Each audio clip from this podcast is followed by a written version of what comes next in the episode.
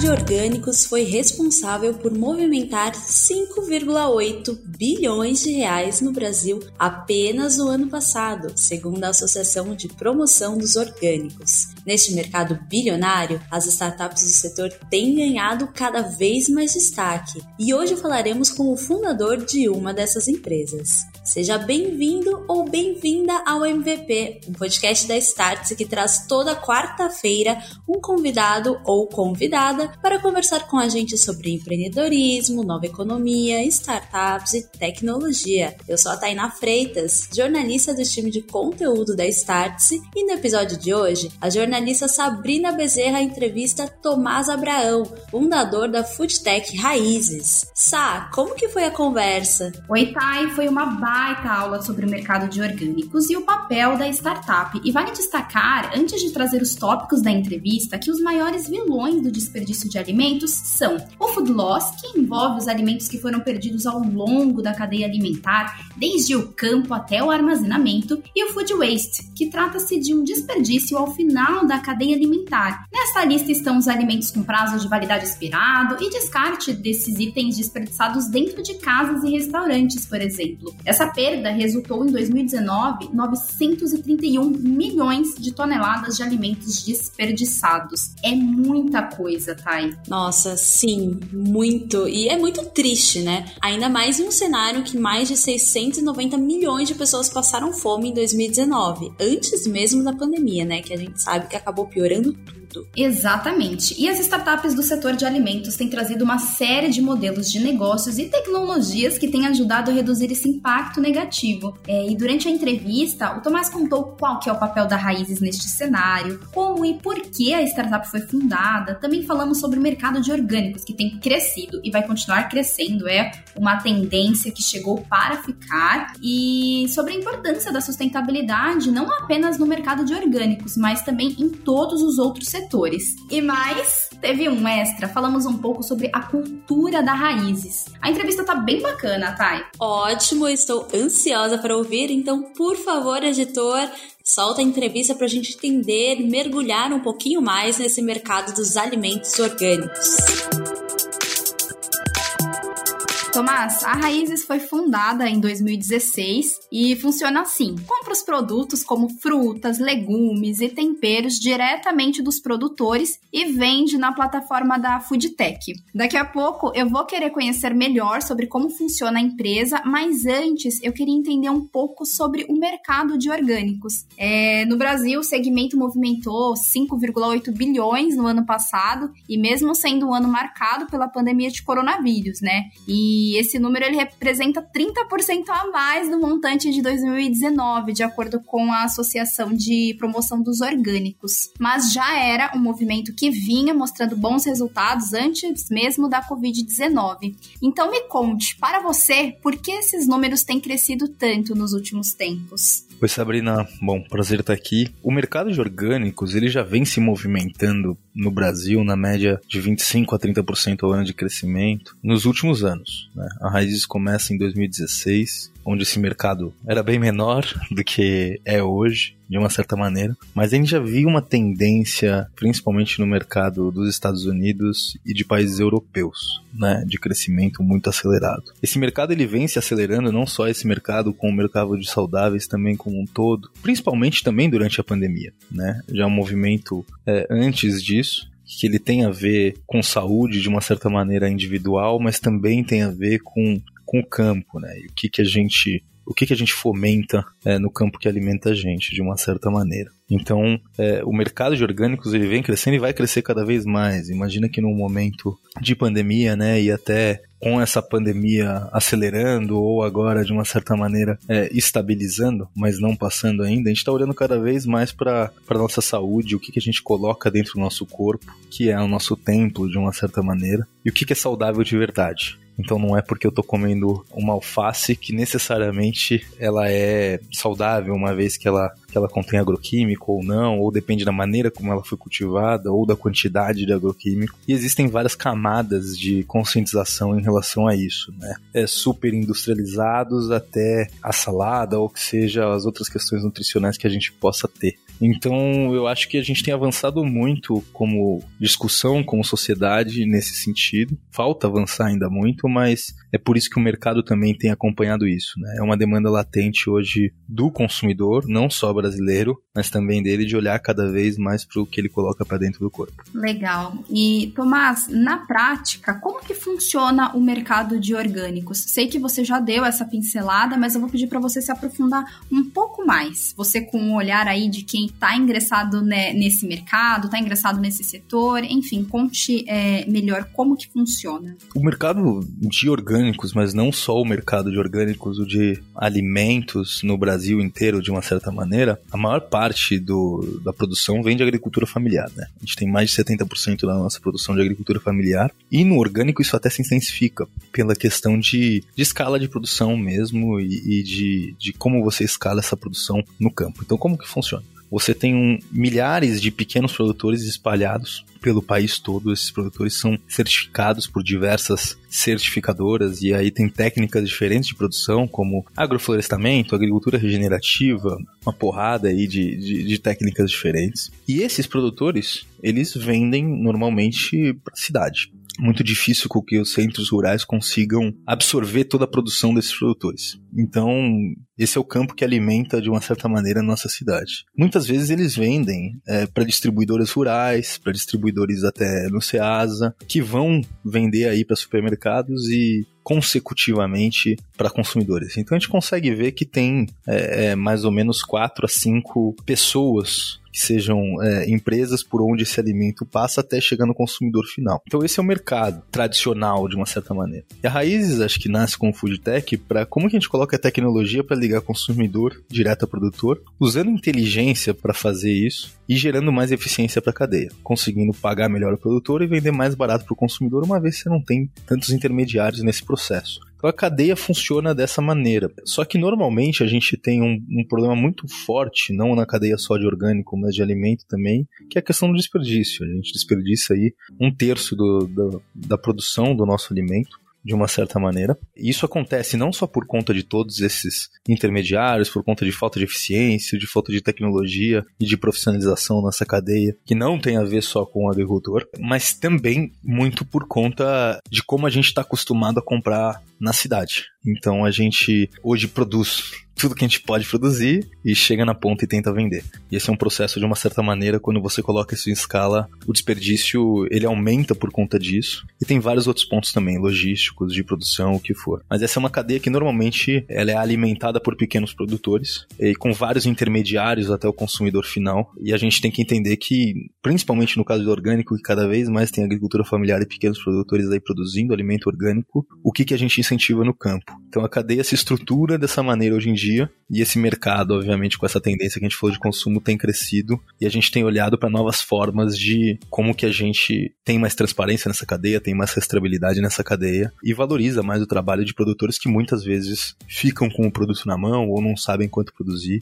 ou tem um preço muito baixo pago pelo trabalho e pelo tempo deles. Exato. E, Tomás, uma das minhas perguntas era até sobre food loss, mas eu vou deixar ela para daqui a pouco. O que eu quero saber neste momento, por que que você decidiu empreender nesse mercado? É, e aí, vou deixar você super à vontade para contar como que funciona na prática a Raízes. Eu acho que Bom, eu, eu fiz engenharia, trabalhei em consultoria durante um tempo. Acho que para mim sempre teve uma coisa muito ligada à minha mãe em relação à alimentação desde pequeno. Ela sempre, sempre colocou muito isso. Eu lembro da caixa chegando em casa. E chegou um certo momento onde eu fui para fora do país, voltei e não queria, não me encaixava mais em um modelo de trabalho proposto por grandes corporações, organizações e queria fazer uma coisa que fizesse sentido para mim e para a sociedade de uma maneira geral. E a questão de ligação com, com agroecologia, com pequeno produtor também, eu acho que foi um pouco unificar o lado de como que a gente entende uma solução para um problema atual, e o Brasil na época já tinha essa questão de não só da desigualdade social, mas de desigualdade muito grande na cadeia de alimentos,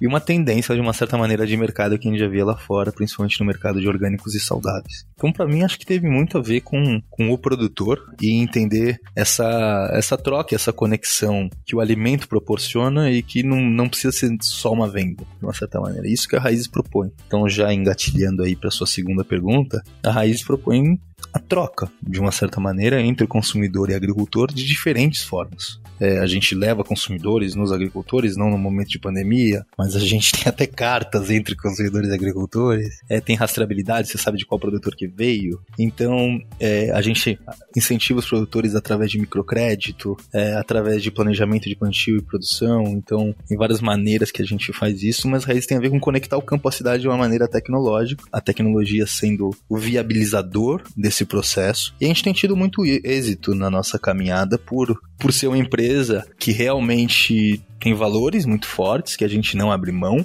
É, então não é qualquer produto que entra na Raízes, o consumidor já sabe disso. É, e hoje, na, no, no cenário de online, ser a maior empresa aí de, de orgânico online do Brasil. Hoje a gente já está com mais de 200 colaboradores aí, mas a gente vem nessa caminhada de crescer três vezes ao ano já fazem 4, 5 anos. Então, eu acho que a Raízes, ela na realidade propõe uma nova maneira de se olhar o alimento. É mais justa, mais inclusiva, entendendo que tem pessoas dos dois lados. E como a gente olha para essas pessoas e faz um novo modelo de como se alimentar, principalmente na cidade, principalmente como que a gente produz no campo. Então a Raízes tem, tem a ver com isso, nosso sonho é grande, é de olhar para a cadeia de alimentos como um todo e tem muito a ver com esse pequeno produtor e com esse consumidor da cidade olhando para isso e tendo cada vez um olhar mais cuidadoso. Legal. E hoje, quantas toneladas de produtos são movimentadas por dia? Cara, hoje a gente movimenta na média 10 toneladas de, de produto por dia. Isso quando a gente quando a gente tá no centro de distribuição, a gente tem um centro de distribuição grande em São Paulo e alguns outros CDs em polos específicos do país, mas é bastante coisa 10 toneladas, né? Então a gente olha aqueles pallets, os caminhões chegando e, e é legal aí. Por ano a gente tem então 3.600 aí, por volta de 3.600 toneladas ano aí movimentadas de pequenos produtores. Que bacana, Tomás. E vocês também trabalham, como você disse, com uma série de, de produtores. E aí, voltando para a pauta sobre food loss, que hoje é um dos maiores vilões na perda de alimento, o que, que vocês fazem para evitar isso? Basicamente, a cadeia tem uma perda aí média, que a gente falou, de 33%, né? A gente consegue ter uma perda média de alimentos na casa de 3%. É, então a gente diminui em 10 vezes a perda da cadeia e a gente não está contente com isso. A gente vai estar tá contente quando a gente chegar perto de zero. Não dá para ser perfeito, sempre vai ter, mas a gente vem melhorando isso dia a dia. E qual que é o segredo para essa redução, Tomás? É a tecnologia que a gente criou. A gente criou uma forma de ligar produtor a consumidor onde a gente entende como planejar a produção para daqui a seis meses, um ano, dois anos. Entendendo esses dois lados. Então, o segredo foi errar muito e aprimorar cada vez mais o não só o modelo de negócio, mas como, como essa conexão e como a gente trabalha nas duas pontas. Então, não tem segredo. Acho que o segredo foi cair muito, errar muito, ter muito problema. E, e até hoje são outros problemas, mas a gente sempre vai ter. E estamos sempre aprendendo e melhorando. Acho que isso que faz a gente crescer tanto também, a gente nunca tá parado. Legal. E Tomás, quais são esses outros problemas que vocês têm identificado hoje? Destaque pelo menos um pra gente. Cara, tem vários. Eu não diria problemas, eu diria desafios, de uma certa maneira, né? Mas quando você vai crescendo, né, e acho que Nesse mesmo momento, no ano passado, a empresa tinha 60 pessoas e hoje ela está com 200 pessoas. A forma dela de se estruturar é muito diferente. Então, teve um desafio grande esse ano de, de uma certa maneira, de cultura, que é uma coisa que a gente tem olhado bastante, porque pessoas novas vêm de culturas diferentes, a empresa tem valores de uma cultura própria, mas ela vai se modificando ao longo do tempo por ser quase que um, um organismo vivo, né? Uma empresa é uma composição de pessoas no fim das contas. Então, tem um puta desafio em relação a, a, a como você deixar muito claro os valores da empresa, não perde esses valores quando você cresce, mas ao mesmo tempo consegue deixar a empresa livre para cada um ser o que é. Então esse é um puta desafio. Tem outros desafios em relação a a questões até temporais do campo, então até com a questão de, de aquecimento global, a gente tem visto temperaturas muito diferentes ano a ano, e diferentes, mesmo que sejam um, um dois graus, é bastante coisa para o campo. Então a gente agora, por exemplo, está num período de geadas em alguns polos e tudo mais. Até desafios de crédito que a gente tem olhado para produtor e, e, e, como resolver esses desafios de acesso a crédito em uma população hoje que está carente de serviços financeiros, principalmente, e também do problema que a gente resolve, que é logístico e de produção. Então tem vários problemas. Acho que empreender é isso, é querer ser apaixonado por resolver problema. Então tem várias questões, assim, te dei dois grandes desafios, mas tem vários outros, assim. Uhum. E você comentou que sobre os valores da Raízes. Conte quais são esses valores, como que é a cultura é, da, da startup. Cara, a gente tem valores muito... É louco, né? Porque quando você cria empresa, é uma pessoa e aqueles valores se assimilham muito aos seus e quando ela vai se desenvolvendo, ela vai tomando forma, mudando, mas ela não perde os valores iniciais. Então, a gente tem uma questão muito de, de transparência muito forte, de ser claro, é, dentro da empresa, nos processos da empresa, com pessoas, o que for. Esse é, é um dos valores fortes. A gente tem um valor muito forte de que a gente. É difícil. Eu não gosto de falar palavras em inglês, mas tem uma palavra que ela não consegue ser traduzida para português. Eu até achei doutorados disso, que ela não consegue ser traduzida. Não, eu não não gostaria de usar inglês, mas chama accountability em inglês, né? Tem muito a ver com, com responsabilidade, com senso de, de urgência de uma certa maneira, mas ao mesmo tempo de ponderação e de você se fazer parte do processo, seja ele bom ou ruim, se fazer parte da tomada de decisão. Então esse é um dos grandes valores para mim que são presentes e tem que ser presentes em quem trabalha na raiz acho que, puto, pessoal, e aí não falando só de cultura, mas quem trabalha lá normalmente tem muito sangue no olho, quer muito fazer acontecer e entende por que que tá trabalhando, né? Acho que tempo, tempo é a coisa mais preciosa que a gente tem na vida e aonde a gente aloca esse tempo é uma das decisões mais importantes que eu acho que a gente, que a gente tem. Então acho que quem trabalha na raiz entende aonde está alocando tempo. E acho que é uma troca, né? Não é a empresa só que contrata a pessoa, são as pessoas que também contratam a empresa. Exatamente. É isso, te falei alguns, mas tem uma lista lá. Boa, Tomás.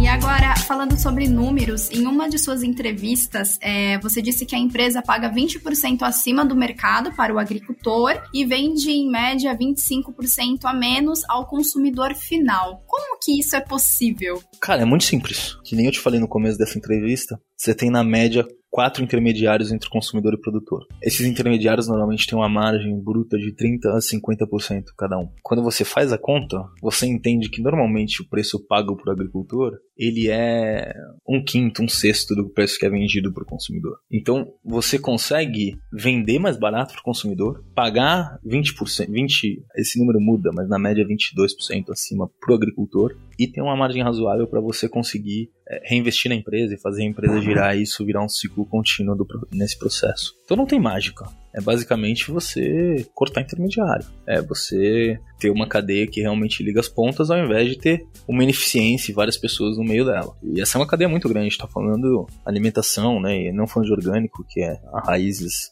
olha para pequeno produtor, para saudável, para orgânico, mas é o maior mercado do país. Então, como que a gente olha para isso de uma maneira diferente, né? Um mercado que movimenta tanta tanto dinheiro e tanto, tanta, é tanta comida, né? Que no final é, é, é essencial pra gente. Então eu acho que não tem mágica, é, sendo muito sincero com você. A grande questão é que não passa na mão de tanta gente. E aí o produto ainda chega melhor e tem menos desperdício para o consumidor final. Legal. E, e, e, qual que é o feedback desses parceiros de vocês, tanto do cliente quanto do, do produtor?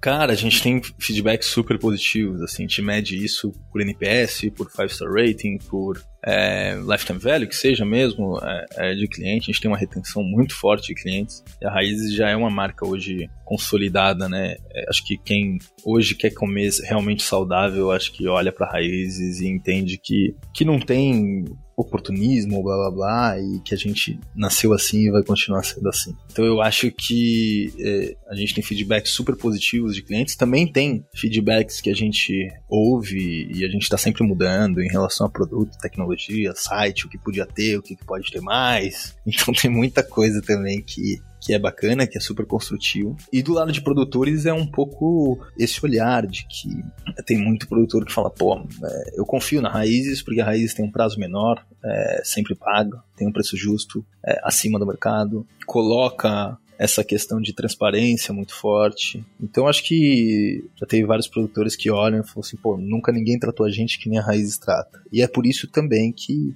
a gente consegue. A gente tem uma fila de espera hoje de produtores. Os produtores querem trabalhar com a raiz. E a gente quer tornar disso um, um, um, movimento cada vez maior, onde você tem mais consumidores e mais produtores. Então, os feedbacks têm sido super positivos, eu te diria. Acho que se eles não fossem, a empresa não triplicaria todo ano. Mas, ao mesmo tempo, sempre tem como melhorar. Acho que essa insaciedade pela melhora ela é fundamental principalmente numa empresa que tem ambições tão grandes. Boa, Tomás. E falando sobre é, esse olhar, esse olhar de, de, fechar com novos parceiros, com os novos produtores, me conte quais são os planos de expansão da, da empresa. E aí eu já vou unir com outra pergunta, que é se vocês sentiram, com certeza sim, um aumento com a chegada da, da pandemia de coronavírus. Então me conte o que, que vocês identificaram aí de crescimento com a chegada da pandemia e quais são os planos de expansão. Legal. Sim, a gente, a gente principalmente em março do ano passado teve um aumento muito grande e vem com, e continua crescendo desde lá. Acho que a grande questão aí é que a pandemia, eu acho que ela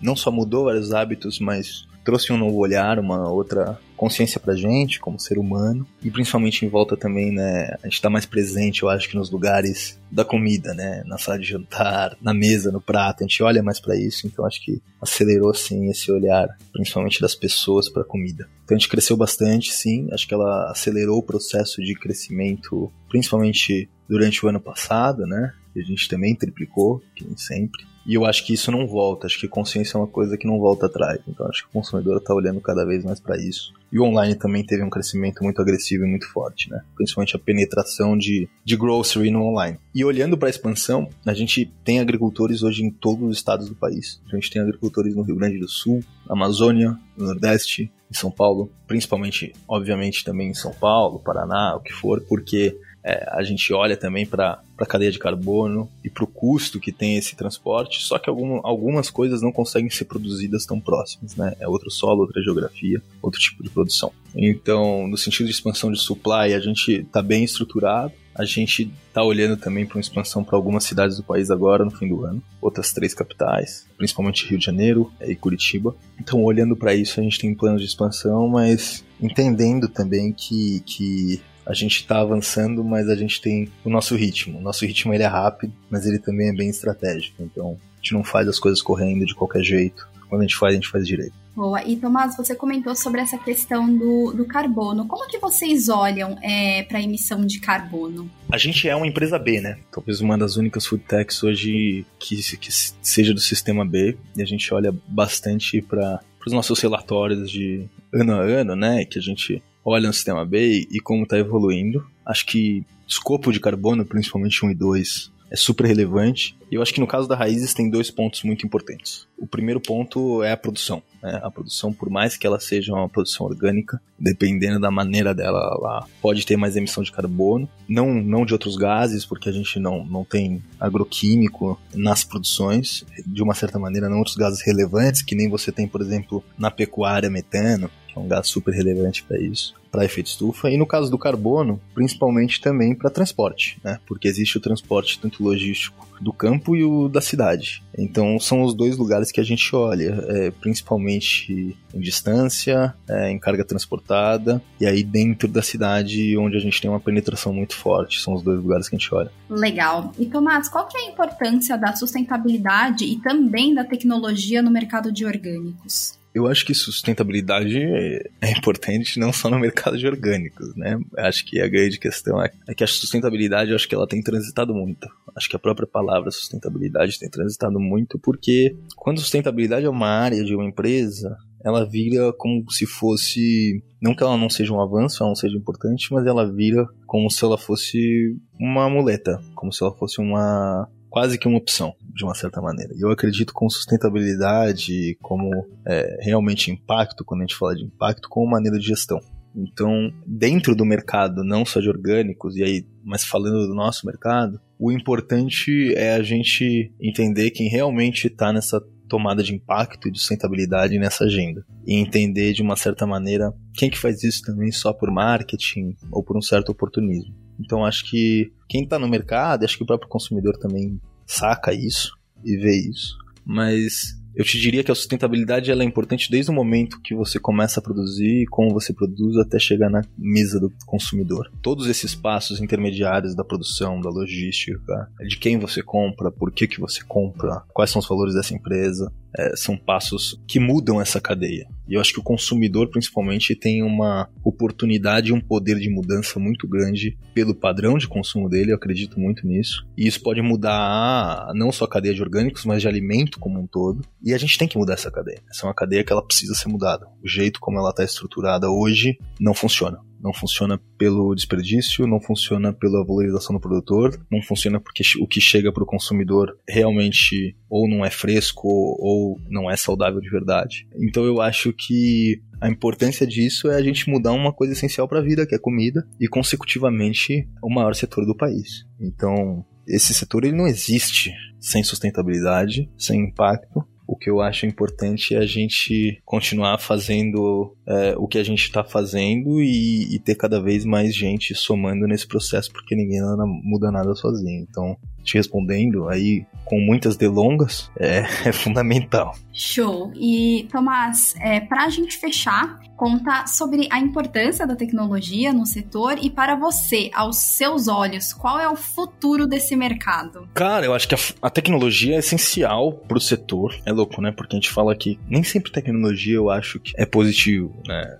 Porque, te dar um exemplo, minha mulher trabalha com, com primeira infância e, e nem sempre a tecnologia é positiva todos os espaços da vida. No caso do nosso setor, ela é muito importante, porque ela gera eficiência para esse processo, ela gera informação, ela gera transparência, ela gera acesso. Então, a tecnologia é fundamental para mudar uma cadeia que ela tá tão viciada em ser da maneira como ela tá e de uma certa maneira tão fragmentada e desorganizada. Então, eu vejo que essa mudança sem tecnologia numa escala tão grande assim, ela não existe. Ela, ela precisa, a tecnologia precisa fazer parte desse processo e hoje ela tem feito. A gente está indo nessa direção. Não, a gente vê que o mercado de orgânicos está no início de uma curva S uhum. no Brasil, que nem a gente já viu em outros países. O mercado de orgânicos em outros países ele já significa 5 a 5,5% do food total dos países e no Brasil ainda está abaixo de 1%. Então existe muito espaço e muito mercado ainda para o orgânico ter cada vez mais espaço, ser cada vez mais acessível e estar tá cada vez mais na mesa dos brasileiros.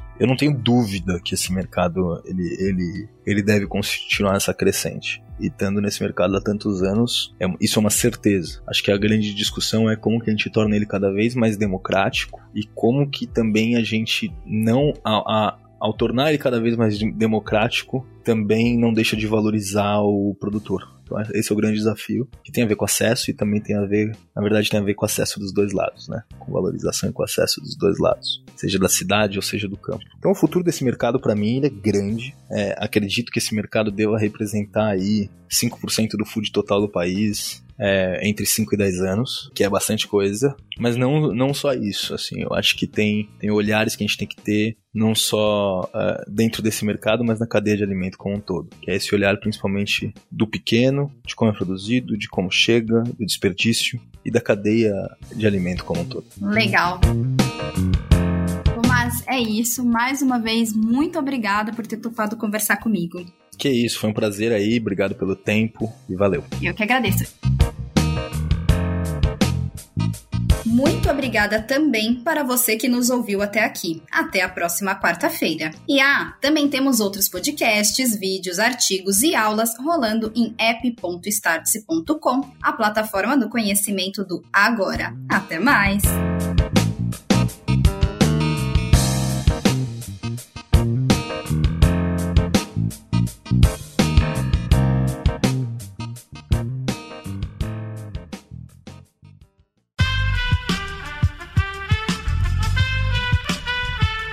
Podcast foi editado por Aerolitos Edição Inteligente.